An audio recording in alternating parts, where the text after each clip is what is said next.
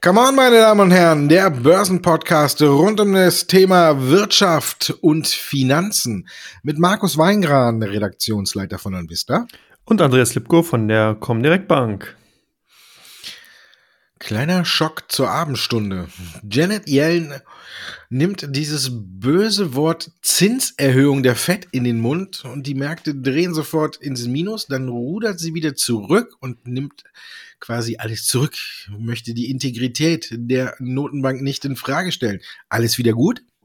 Ja, die Frage ist zumindest auch sehr gut. Ich würde sagen, nein, weil jetzt ist Folgendes passiert, dass die Analysten ihre Projektion sozusagen geändert haben. Man ist bisher davon ausgegangen, dass die Notenbanken frühestens im ersten Quartal 2022 über das Tapering nachdenken, beziehungsweise hier dann eben Maßnahmen ergreifen, beziehungsweise die Anleihe Kaufprogramme dann eben zurückführen oder reduzieren. Jetzt scheint es aber so zu sein, dass eben aufgrund der Äußerungen von eben Yellen und eben auch aus Seiten oder von Seiten der Fed dass man jetzt davon ausgeht, dass es tatsächlich schon im vierten Quartal 2021 der Fall sein könnte. Und das zeigt sich ganz klar eben auch in den letzten Tagen bei den Technologiewerten, nicht nur in Deutschland, sondern eben auch in den USA. Hier merkt man eben, dass der Motor derzeit dort stottert und dass eben viele Anleger genau das gerade einpreisen. Und besonders betroffen sind natürlich die Technologietitel, die noch keine Gewinne schreiben, weil nämlich da wieder das alte Thema Refinanzierungskosten steigen potenziell. Das wirkt sich sozusagen dann schon wieder bereits auf das nächste Geschäftsjahr aus und so weiter. Also man merkt schon,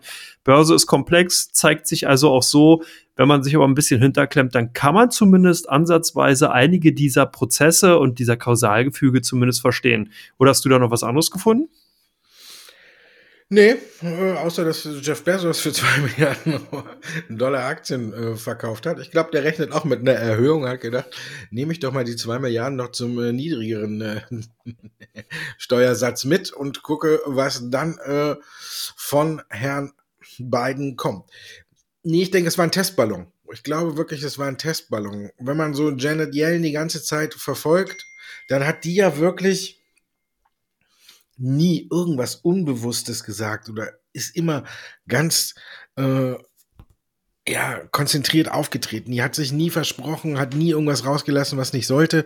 Und ich glaube nicht, dass die in so einem Interview mal so völlig unbedacht äh, über eine Zinserhöhung spricht, um danach dann wieder zurückzurudern und zu sagen, um, ähm, ich möchte die Integrität der FED nicht äh, in Frage stellen.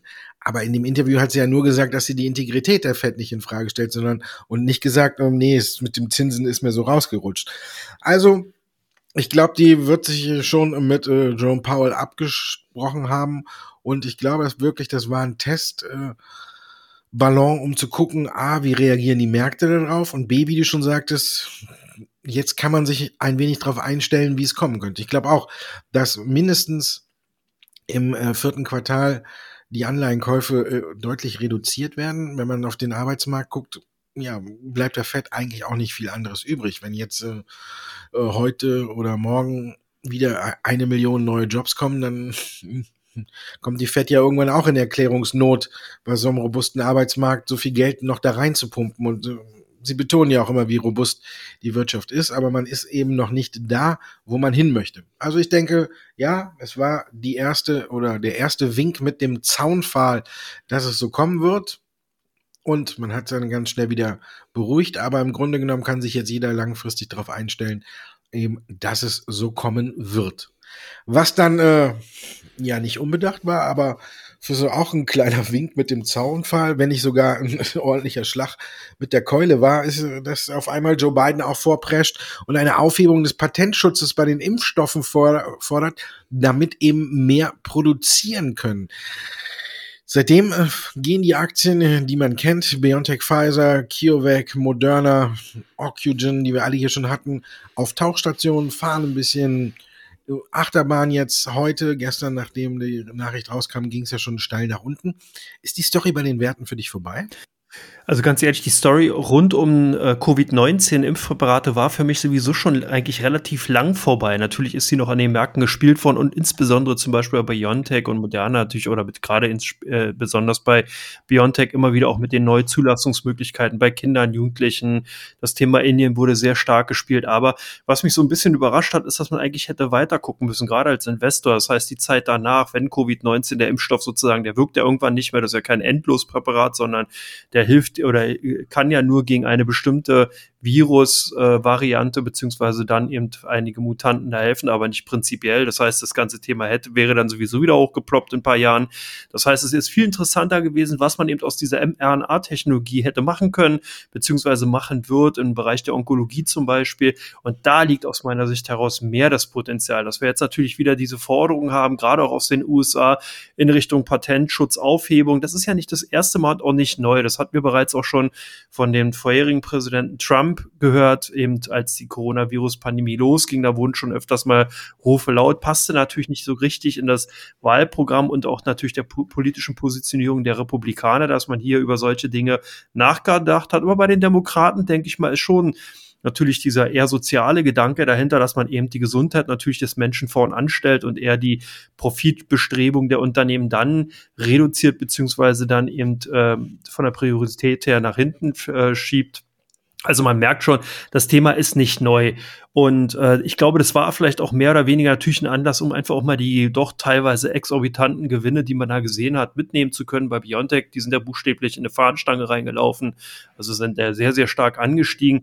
Und da haben natürlich dann Investoren jetzt einfach auch mal die Gewinne mitgenommen. Es ist natürlich ein Thema, so dass äh, das auf jeden Fall erst auch mal Gewinn reduzieren eventuell sein könnte. Bloß wie gesagt, der, meistens wird ja das Essen nicht so heiß gegessen, wie es gekocht wird. Also hier muss man halt auch sehen, hier werden sicherlich die einen oder anderen Unternehmen dann auch gucken, ob man irgendwelche Rechtsmöglichkeiten hat, die man einlegen kann. Und äh, wobei das dann schwierig wird, weil genau diese Forderung ja eigentlich sogar schon von der WHO, also von dem internationalen Staatenvereinigung ähm, der Weltgesundheitsorganisation sozusagen auch schon mal laut geworden ist. Also es bleibt auf jeden Fall spannend. Wie gesagt, für mich ist aber die Story bei mRNA eben nicht unbedingt nur auf den Impfstoff bezogen, sondern wirklich wesentlich weiter gespannt. Ist dann die Story für dich weiterhin am Laufen oder auch schon vorbei? Ja, ich sag schon eine ganze Zeit, man muss oder man sollte eben wie du schon sagtest, eine Moderna, eine BioNTech, eine CureVac sollte man äh, nicht auf den Impfstoff alleine reduzieren. Das, sind, das ist jetzt ein, Sonderfall gewesen, der viel Geld in die Kassen gespült hat, aber auch im Bereich äh, Krebsbekämpfung und alles ist diese mRNA-Technologie ein Fund und für mich auch äh, die Zukunft. Aus diesem Grund muss man gucken, ob man das langfristig aussitzen möchte, diesen Rücksetzer jetzt. Und naja, entschieden ist es ja auch noch nicht. Da sind ja noch ein paar Fragezeichen dahinter. Auf jeden Fall ähm, bringt man natürlich damit ähm, auch die Unternehmen in eine gewisse Image-Frage rein. Klar kann man äh, sagen, wir haben viel Geld in die Forschung gesteckt, sie haben aber auch viel Geld von den Regierungen für die Forschung bekommen. Ähm, dann hat man dieses Patent. Vielleicht gibt es auch eine Entschädigungszahlung dafür, dass man es freigibt. Da stehen ja noch so viele Fragezeichen dahinter. Dann produziert ja schon viele, wenn man guckt, ähm, CureVac und äh, auch ähm, BioNTech Pfizer, die haben ja auch aufgrund der enormen Nachfrage schon ja nicht mehr in ihren eigenen Hallen nur produziert, sondern die haben ja auch schon ausgelagert, sei es, äh, äh, wenn man die ganzen nimmt, selbst Moderna, da kommt Lonza ins Spiel, die für Moderna und eben BioNTech Pfizer schon den Impfstoff produzieren. Sanofi hat gesagt, dass sie in Frankfurt äh, eine Produktionslinie umbauen, um auch äh, einen der Impfstoffproduzenten äh, unter die Arme zu greifen. Bayer arbeitet mit CureVac zusammen, Novartis arbeitet mit CureVac zusammen und hat auch eine Produktionslinie, wo man diesen Impfstoff produzieren kann. Ähm, die Frage ist, wer könnte überhaupt noch mehr produzieren, wenn man sich das Ganze anguckt? lohnt es sich dann doch wirklich komplett neue Produktionslinien zu machen? Arbeiten die genannten vielleicht dann doppelt, zum Teil noch als Auftragsfertiger, zum Teil auf eigene Rechnung? Haben die vielleicht aber auch Verträge abgeschlossen. Ich glaube nicht, äh, dass BioNTech oder auch ähm, CureVac oder Moderna mit den Zulieferern oder mit den Produzenten keine Verträge haben, wo drin steht, sie dürfen nicht selber produzieren. Dann muss man ja gucken, wie man da rauskommt. Auf der anderen Seite, klar ist die Imagefrage, keiner kann sich hinstellen, nee, ich will, gebe mein Patent nicht raus und bei so einer Pandemie und sagt, ich will mein Geld dafür haben. Also da sind noch so viele Fragezeichen. Klar, ist es erstmal eine Belastung unterm Strich muss man sagen, klar, Impfstoff ist jetzt das heiße Thema, aber es ist bei weitem nicht alles, was von diesen Unternehmen produziert wird und woran die forschen. Da sind noch sehr viele Dinge in der Pipeline, die auch sehr viel Geld bringen können. Auf, daher ist der Rücksetzer, wenn sich der Rauch gelegt hat, für mich eher eine Gelegenheit, sich die Aktien auf die Watchlist zu setzen und dann langfristig zu halten. Kurzfristig sind sie sehr volatil. Wenn sich das mit dem Impfstoff mal eingespielt hat, dann rücken auch wieder die anderen äh, Produkte oder Arzneimittel oder Medikamente, die sie gemacht werden, in den Vordergrund. Und da ist mit Sicherheit auch noch jede Menge Fantasie drin. Also, ja, wie du schon sagst, nichts wird so heiß gegessen, wie es gekocht wird. Es sorgt trotzdem für eine Belastung auch an den Märkten. Der DAX hat seine Erholung heute wieder abgebrochen, nachdem auch die Impfstoffaktien über Achterbahn fahren, die Wasserstoffaktien skalpiert werden. Sell in May, vielleicht dann doch die bessere Alternative.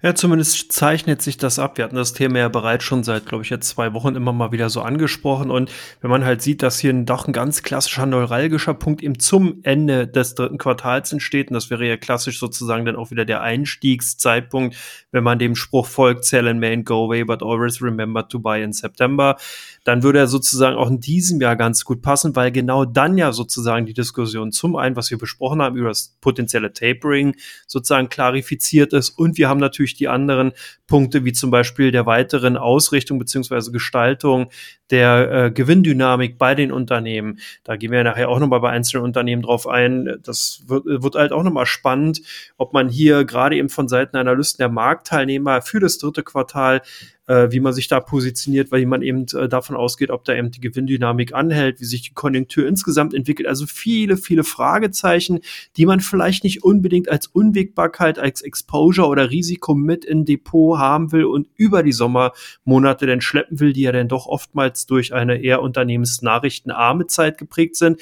und sollen dann eben solche Einschläge kommen, die doch negativen Charakter haben, dann kann eben auch der Kursrückgang natürlich entsprechend folgen. Also ich glaube, dass wir dieses Jahr tatsächlich eher eine Tendenz sehen, sehen werden, dass vielleicht nicht viele massiv ihre Aktienposition verkaufen werden, aber doch reduzieren werden. Und das könnte ich mir wäre eine Möglichkeit. Von daher glaube ich, ist die Wahrscheinlichkeit sehr, sehr hoch, dass wir tatsächlich äh, in diesem Mai äh, eher tendenziell Verkäufe sehen werden und dass die Börsenmonate dann eher ruhiger verlaufen. Und deine Meinung dazu? Hast du schon auf den Verkaufsknopf gedrückt? Ja, bei Wasserstoff, aber bei den restlichen Werten eigentlich nicht. Beim Musterdepot habe ich alles, was mit Wasserstoff zu tun hat, schon Anfang vergangener Woche und äh, jetzt Anfang dieser Woche habe ich die Reißleine gezogen. Ähm, ansonsten, ja, ich bin immer, klar gibt es viele Sachen, wo man, oder Statistiken, Backtests und alles, wo man sagt, das klappt hervorragend. Ich bin nur kein Freund davon, sich immer komplett aus dem Aktienmarkt zurückzuziehen. Reduzieren finde ich in Ordnung. Ich finde, in jeder Börsenphase gibt es Aktien, die sich gegen den Trend stemmen, die eine gute Story haben. Da kann man schon ähm, ein bisschen zocken. Aber klar, wer langfristig orientiert ist, für den finde ich, der sollte es einfach aussitzen. Klar wird es wahrscheinlich ein Stück runtergehen. Wie du sagst, die Sommermonate sind ja immer besonders arm. Wir kennen dieses Thema Nachrichtenloch, wo dann wirklich gar nichts kommt, weil eben der meiste Trubel ja doch im ersten Quartal ist. Hier werden die meisten Aufträge ausgegeben, hier werden die meisten Planungen gemacht und hier werden die Weichen fürs ganze Jahr gestellt. Dass man dann einen ruhigeren Sommer hat, ist auch ganz in Ordnung und äh, ist auch so, trotzdem so ganz zurückziehen würde ich mich nicht. Wie gesagt, ganz paar Posten kann man reduzieren. Da sehe ich auch nichts Schlimmes dran. Aber so komplett Sell in May, da bin ich kein Fan von. Wenn ich eine Aktie habe, die ich länger, langfristig halten möchte, ja, dann kann man jetzt gucken, ob man 4, 5, 6, vielleicht auch 10 Prozent rausquetscht, wenn man jetzt reingeht und ähm, im September dann wieder, wenn man jetzt rausgeht, so rum und dann im September wieder einsteigt. Wenn wir uns die vergangenen Jahre angucken, hat es auch nicht so viel gebracht, besonders im vergangenen Jahr, aber das muss man ja unter Sonderfall ein bisschen ausklammern. Aber wer vergangenes Jahr Sally May gemacht hätte, ähm, der würde sich ja jetzt immer noch in den Popo beißen, weil da quasi der einer der größten Aufstiege an ihm vorbeigegangen ist. Daher muss jetzt jeder ein bisschen, ja, muss jeder für sich selbst entscheiden. Ich bin kein Freund davon, immer so dieses rigorose. Das ist schön getestet, aber unterm Strich finde ich, sollte man Aktie auch länger halten, bis äh, in die Rente, manche Werte zumindest. Aber hm, Jeff Bezos hat auch Sell in May gemacht, ne? Zwei Milliarden. Also gut für zwei Milliarden würde ich auch Sell in May machen und zwei Milliarden kann man sich, äh, würde ich irgendwann den Podcast nur noch von der Insel machen, aber fehlt noch so ein bisschen. Kommen wir zu Teil zwei. Da geht es um Ihre Fragen und unsere Antworten.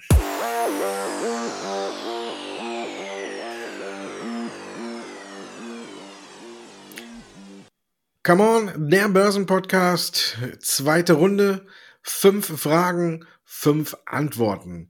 Heute die endgültigen Zahlen von VW. Man wartet ja immer, dass sich die Probleme des Chipmangels auch in den Zahlen bemerkbar machen. Bei VW ist das jetzt aber noch nicht der Fall. Meinst du, das kommt noch? Naja, wenn man genauer reinschaut ins Zahlenwerk, dann sieht man schon, dass hier äh, doch eine erhebliche Einschränkung bei der Produktion durch eben den mangelnden Chips äh, zu sehen war. 100.000 Autos konnten nicht wie geplant gebaut werden, weil eben tatsächlich die dafür notwendigen Halbleiter gefehlt haben. Das wurde zumindest heute so bekannt gegeben. Was aber ganz interessant ist, dass der Konzern tatsächlich ja einen mega Kraftakt geschafft hat. Er hat also sozusagen ja sich komplett neu erfunden und einmal umgekrempelt, hat eine Strategie innerhalb von wirklich sehr, sehr kurzer Zeit eben aus dem Boden gestampft und hat es jetzt geschafft, dass man sozusagen den Ziel ähm, der Kernmarke VW PKWs bis 2030 nur praktisch fast ausschließlich oder mit mindestens 70 Prozent als E-Mobil sozusagen zu verkaufen, da ist man sozusagen richtig auf dem Weg und schafft das sozusagen, hat also hier ähm, eine glatte, äh, ja, also hat sozusagen die Aussagen bestätigt und kann sozusagen an diesen Zielen festhalten. Insgesamt lassen sich durchaus dann eben auch die Ziele und die Zahlen sehen, aber man sieht eben auch, was wir am Anfang schon gesagt haben, die Marktteilnehmer haben das eben auch schon größtenteils erwartet. Sie haben sogar teilweise aufgrund der Aussagen jetzt ihre Annahmen nochmal äh, angehoben für die kommenden Quartale, gehen also davon aus, dass Volkswagen sogar tendenziell eher ein bisschen tief stapelt oder vorsichtiger ist, was man ja bei Volkswagen auch in den letzten Jahren tendenziell eher gewöhnt war. Also hier muss man eben genau vorsichtig sein, dass da eben nicht doch nochmal die ein oder andere negative Überraschung eventuell auftauchen könnte. Zumindest heute sieht man eben Gewinnmitnahmen und sind natürlich auch ein Zeichen dafür, dass man hier doch erstmal ein bisschen vorsichtiger ist. Ja, Fresenius FNC mit Zahlen, äh, war man da auch eher vorsichtig oder hast du da irgendwas Schickes entdeckt oder eigentlich insgesamt nichts Tolles? Das ist eine gute Frage. Ich finde, sie sind tatsächlich nichts Dolles, aber ich finde, sie sind was grundauf Solides und ich glaube, dass sich das in Zukunft noch auszahlen wird. Man muss jetzt tatsächlich unterscheiden. Es gab ja eine ganze Zeit lang, da ist die Fresenius-Aktie mit der Aktie der Tochter mit FM, FMC, also Fresenius Medical Care, ja eigentlich immer recht parallel gelaufen. Ich kann mich noch erinnern, vor vier, fünf Jahren war Fresenius immer der Sturm äh, oder der Fels in der Brandung. Immer wenn es an den Märkten ähm, stürmisch herginge, ist man in die äh, Fresenius-Aktien oder ist man in die Fresenius-Aktien geflüchtet. Ähm, ich finde das grundsolide. Ich finde, Fresenius ist wieder auf einem guten Weg. Um, ähm, haben jetzt nichts Dolles geliefert. Man ist ja in dieser Zeit äh, eher ganz äh, hohe Wachstumsraten ähm, gewöhnt, aber trotzdem finde ich, ist das gut. Man wächst wieder. Es ist ja auch eine schwierige Phase, die sie da hatten.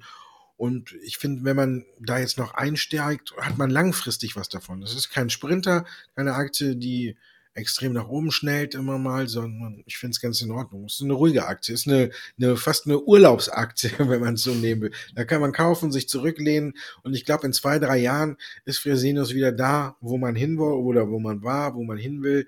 Und ich glaube, es macht sich äh, bezahlt, wenn man jetzt einsteigt. Vielleicht wird 2021 noch nicht so der richtige Renner, aber charttechnisch ist zumindest die Fresenius-Aktie in einer sehr, sehr interessanten Ausgangsposition, auch wenn sie heute nach den Zahlen auch auch aufgrund des Marktumfeldes verliert. Aber ich finde, auf lange Sicht kann man die Fresenius-Aktie ganz weit oben auf die äh, Watchlist setzen und die Tochter schiebt man noch ein wenig nach unten. Da haben die Zahlen mir nicht ganz so gut gefallen.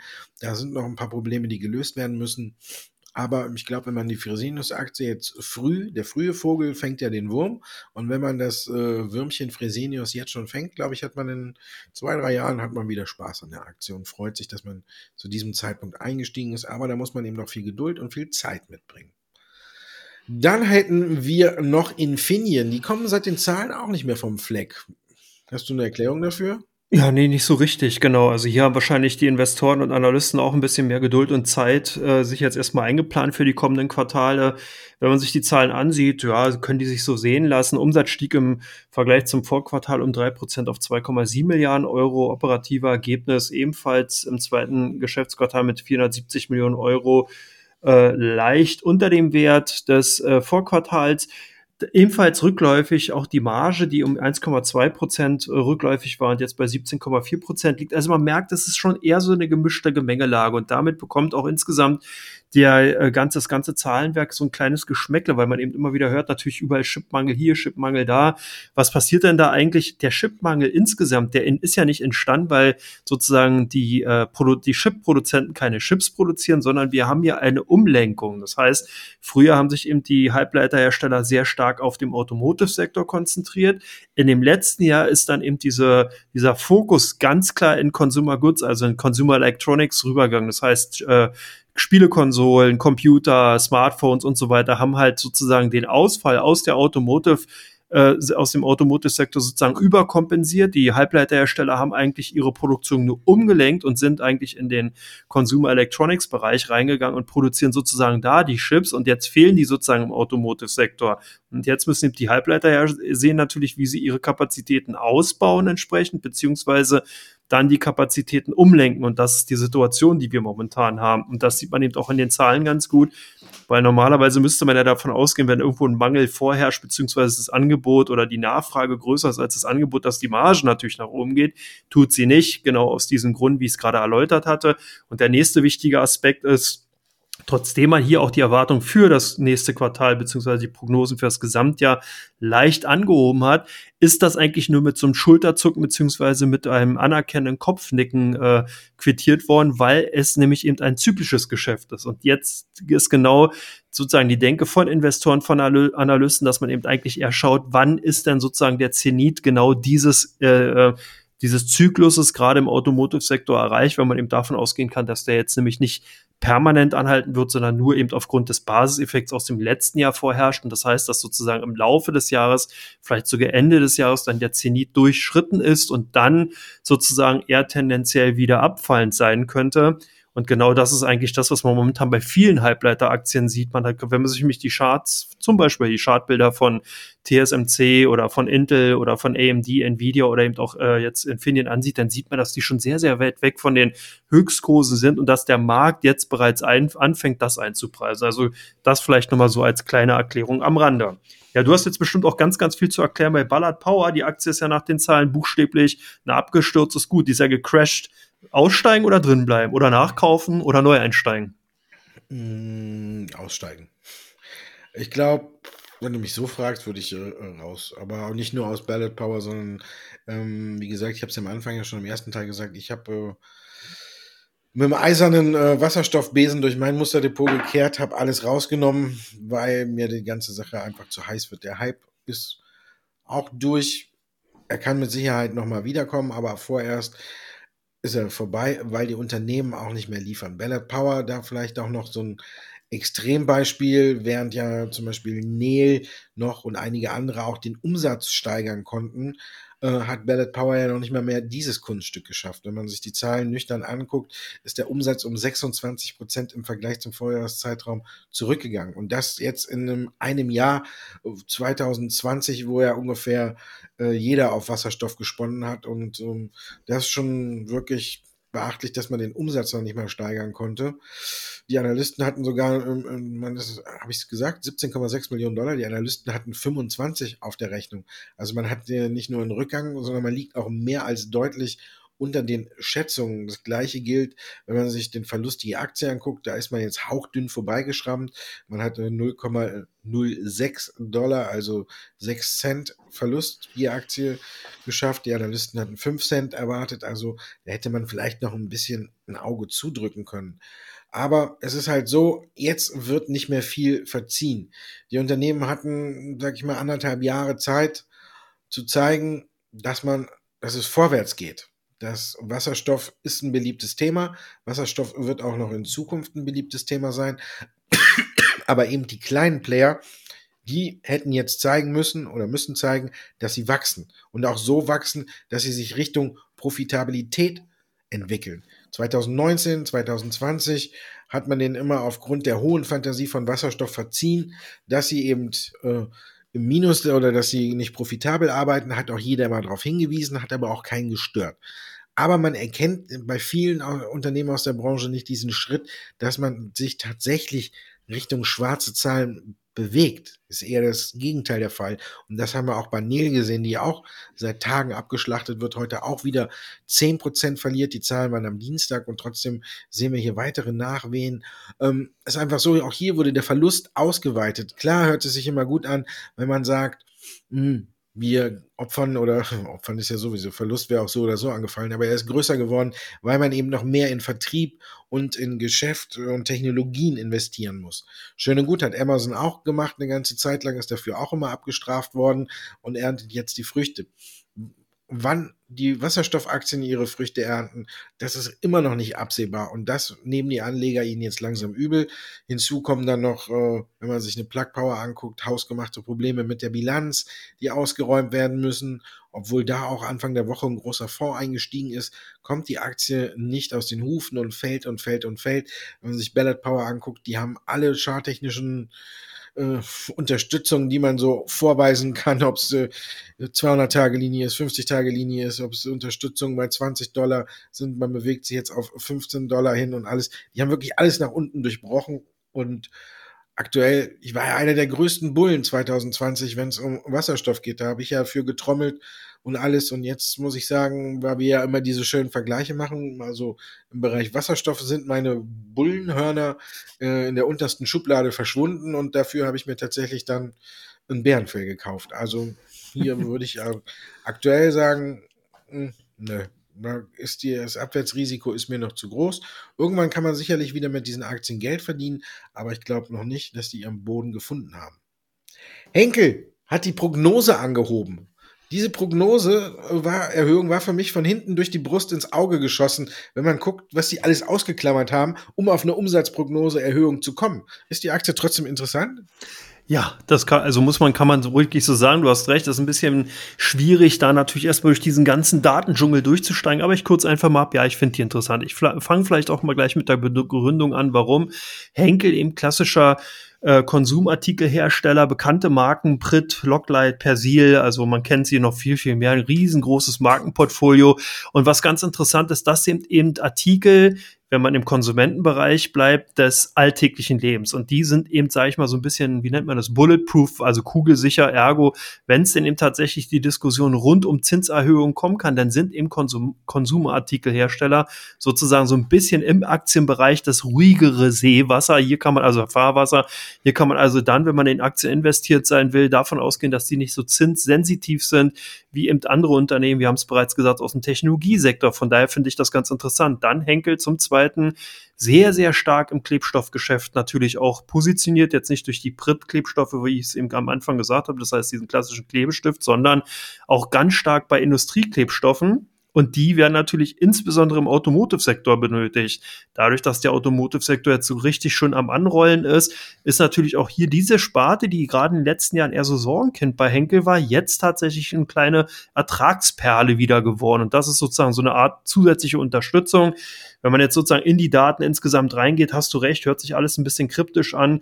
Man hat hier eine bereinigte Umsatzrendite, ähm, erwartet man zwischen 14 und 15 Prozent. Vorher war sie bei 13,5 bis 14,5. Also man muss hier wirklich schon das Mikroskop rausholen, um sozusagen die Änderung oder zumindest mal die Lupe, um die Änderung tatsächlich sehen zu können. Auch beim bereinigten Ergebnis pro Vorzugsaktie hat man ebenfalls äh, hier wirklich äh, in Art eines Notenbankers agiert. Äh, da sagt man eben, dass man einen Anstieg im hohen einstelligen bis mittleren 10%-Bereich erwartet und die Prognose lag vorher bei 5 bis 15 Prozent. Also auch da etwas ähm, ja, nebulös ausgedrückt, aber wie gesagt, packt man das zur Seite oder beiseite und achtet eben äh, auf die Zukunft und sieht halt, was da so ein bisschen auf die Aktienmärkte zukommen können, äh, dann denke ich, sind die Henkel-Aktien durchaus interessant.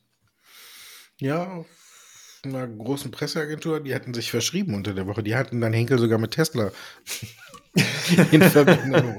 Da Sehr ist gut. bei Tesa doch einmal ein L durchgegangen. Da habe ich äh, auch kurz dreimal gelesen und habe gedacht, hm, ist das jetzt eine Top-Geschichte, weil Henkel was mit äh, Tesla zu tun hat? Nein, es hatte sich einfach nur bei Tesa aus Versehen ein L reingemogelt. Aber wer hätte vielleicht nicht so passt, ne? Tesla setzt auf Tesa oder Tesa und Tesla. Vielleicht kommt da ja noch was. Wir wissen es nicht. Wir kommen zu Teil 3, wo wir uns äh, Aktien anschauen, die bei der Seite von Invista stark gesucht werden. Und da Und, nee, und Aktien, die bei der Comdirect stark gehandelt werden. So sieht's aus.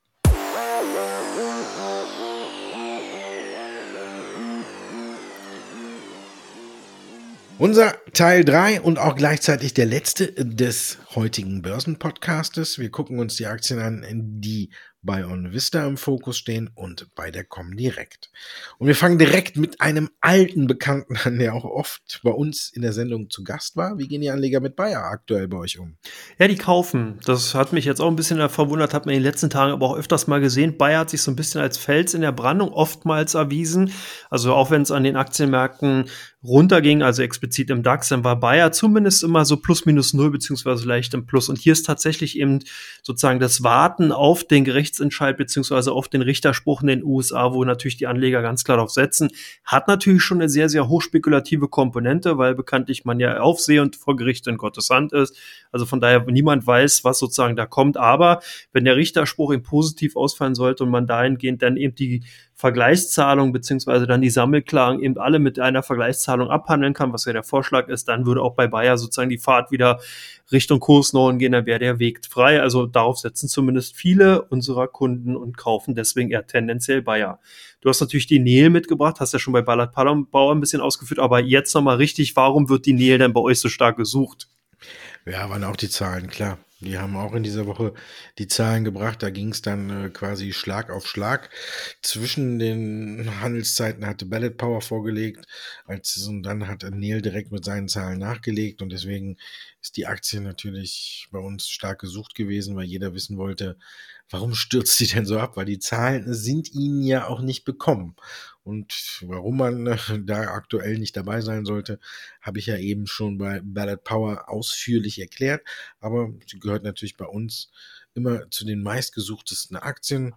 Besonders wenn halt Nachrichten kommen, ist klar, dann gucken alle besonders drauf und wollen wissen, wieso, weshalb, warum. Und wenn das minus zweistellig ist, ja, dann guckt man genau hin, heute auch zweistellig und bei uns in den Top 100 der meistgesuchtesten Aktien auf Platz 2.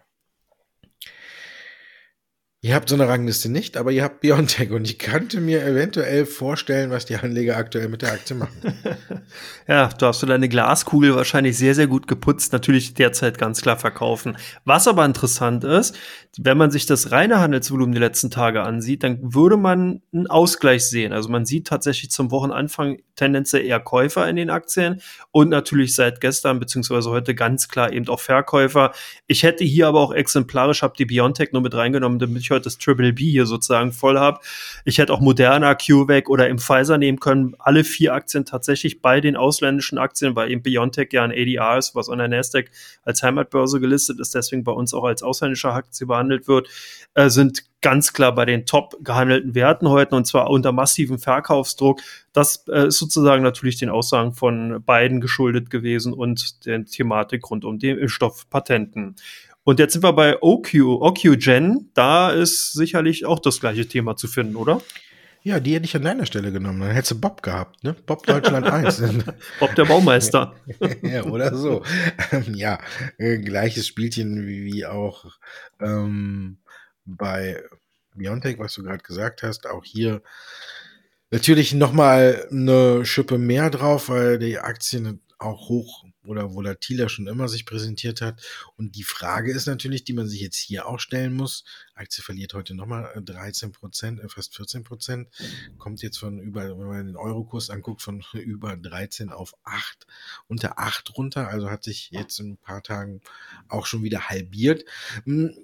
Ist die gute Frage, ne? wenn wir jetzt davon ausgehen, Oxygen lebte ja von der Fantasie, dass man den indischen Impfstoff Covaxin ähm, in den USA zulässt. Hm, jetzt ist nur die Frage, sollte der Patentschutz wegfallen, wie viel haben Sie dann noch davon, dass er da zugelassen wird, wenn jeder den quasi in den USA produzieren kann, weil kein Patentschutz mehr drauf ist. Oder andere auch, wie stark wird der überhaupt nachgefragt in den USA, wenn er alle anderen oder an weitere Produktionsstätten eben auch die Impfstoffe von Moderna, von Pfizer und BioNTech oder eben dann auch vielleicht von, von CureVac machen kann. Hier muss man ja auch sagen, Bayer ist ja auch äh, im Geschäft da mit CureVac, mit der Produktion und hat sie so ein bisschen die Rechte für die USA. Also ich glaube, für die Aktie wird es jetzt dann äh, dann doch ein bisschen dünner, wenn tatsächlich der Patentschutz wegfällt.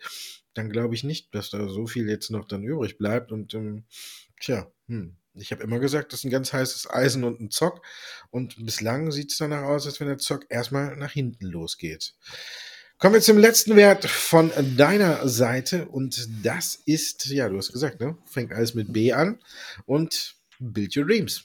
So sieht's aus. Immer wieder gefragt, also natürlich auch unter den top gehandelten Werten und immer wieder gefragt, warum verlieren die Aktien so stark in den letzten Tagen. Ich habe mich mal dahinter geklemmt, habe mal geguckt, warum das der Fall ist. Es hat tatsächlich damit zu tun, die Verkaufszahlen, die wir gesehen haben, die waren okay. 53.000 verkaufte Autos, insgesamt alles prima. Marktanteil äh, bei den Elektroautos weiter ausgebaut, aber man bekommt langsam den Eindruck, dass die ehemalige Vormachtstellung, die BYD gerade auch in China hatte, so ein bisschen weich. Die anderen Konkurrenten, Nio, Geely, Xiaopeng, holen sehr, sehr rasant und mit einer hohen Dynamik auf und deswegen sind eben viele Investoren so dabei, dass die eben sagen, mh, hm, BYD insgesamt natürlich noch sehr, sehr gut, ist in vielen Bereichen aufgestellt, auch die Batterie-Thematik ist damit eingepreist und so weiter und so weiter, aber auch sehr hoch eingepreist. Das bedeutet, was wir jetzt sehen, ist eine klare Konsolidierungsbewegung. Die Aktien sind sozusagen unter Druck. Wir sehen aber auch bei uns Kunden, die tatsächlich diese Schwäche jetzt dann nutzen, bei äh, bereits schon bei Kursen unterhalb von 18 Euro oder ab 18 Euro haben sie eben hier schon umgerechnet zugegriffen. Also von daher sind sie momentan sowohl auf der Verkaufs- als auch auf der Kaufseite bei unseren Kunden sehr stark gefragt und das vielleicht mal so ein kleiner Erklärungsversuch dahingehend, warum die Kursschwäche zumindest da zu sehen ist. Warta ist bei euch gesucht. Da gibt es ja bestimmt auch wieder interessante Nachrichten, oder? Nö, eigentlich nicht, aber ich glaube, alle warten drauf und gucken permanent drauf. Man wartet ja so auf den Befreiungsschlag und nächste Woche kommen erst die Zahlen. Aber nachdem man ja mit der Autobatterie auch gesagt hat, man ist auf Kurs mit der Produktion und die Aktie ja wirklich zu dem ja, meistgesuchtesten überhaupt gehört. Warta ist in aller Munde und jeder wartet auf den Sprung nach oben. Ja, manchmal ist es dann tatsächlich so, wenn alle darauf warten, kommt es eben doch nicht ja, bis zu den Zahlen dürfte es auch so bleiben. Sollte ein großer Autobauer auf die Batterie aufspringen, dürfte das mit Sicherheit einen Schub nach oben geben. Sollte sich das länger hinziehen, ist natürlich auch die Frage, ob Warta, deswegen haben vielleicht auch viele drauf geguckt, ich habe ja auch selbst gesagt, Warta ist dafür bekannt, dass die eher konservativ planen. Vielleicht hätten auch einige damit gerechnet, dass in dieser Woche eine Prognoseerhöhung kommt, vorläufige Zahlen, aber Warta hält diesmal dicht. Und deswegen suchen vielleicht auch viele nach einer positiven Nachricht. Gestern hat die Aktie versucht, die 200-Tage-Linie zu knacken, ist daran abgeprallt. Heute liegt sie wieder 4,7 Prozent im Minus oder in dem Dreh. Und da sieht man, es geht halt immer rauf und runter. Und, bei Warta sucht man halt jetzt vergeblich auch nach einer Erklärung oder vielleicht suchen auch einige nach dem Grund dafür. Und der ist wahrscheinlich eher jetzt in charttechnischer aus oder aus charttechnischer Sicht. Und ja, bleibt ein heißes Eisen bis zu den Zahlen. Sollte eine Prognoseerhöhung kommen, ähm, dann dürfte es mit Sicherheit so ein kleiner Befreiungsschlag sein. Aber ob sie tatsächlich kommt, das steht noch in den Sternen. Ähm, ja, ist ein heißes Eisen. Aber wird gerne zockt, der darf gerne drauf gucken. Allerdings würde ich vor den Zahlen ähm, jetzt mit der Aktie nichts mehr anfangen. Entweder hätte ich sie und würde sie abwarten oder wenn ich sie kaufen möchte, würde ich auf jeden Fall warten, bis dann auch endlich die Zahlen auf unserer Seite veröffentlicht sind. Und wir zwei sehen uns morgen ja schon wieder. Jawohl. Morgen ist das große ja, Event. Genau, morgen sehen wir uns äh, auf dem YouTube-Kanal von uns. Da haben wir ähm, Börsenmarathon. 8.30 Uhr geht's los alle Themen, die das Herz begeistert. Um 18 Uhr bist du dann zur Stelle und wir beantworten wie gewohnt zum Schluss alle Fragen, die noch offen sind. Komplett. Und komplett. Lottozahlen für Samstag, alles. Wir sind die ja. Börsenopas, wie bei der Muppet Show, sitzen oben in dem. Waldorf und Statler. So sieht's aus, danke. Wir kehren alle dann aus dem Kanal raus. Und wer nicht gehen will, dann fangen wir vielleicht noch an zu singen oder so. Der letzte rauskommt. Letztes Jahr jedenfalls gab es viel positive Resonanz auf unseren Abschluss. Da haben viele nochmal gesagt, Dankeschön, das war ein netter Abschluss. Das werden wir dieses Jahr auch wieder, dieses Jahr, dieses Mal auch wieder hinkriegen.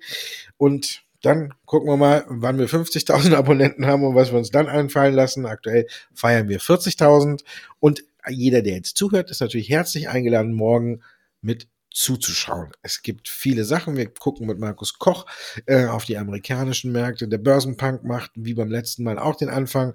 Da gucken wir in die Elektromobilität rein.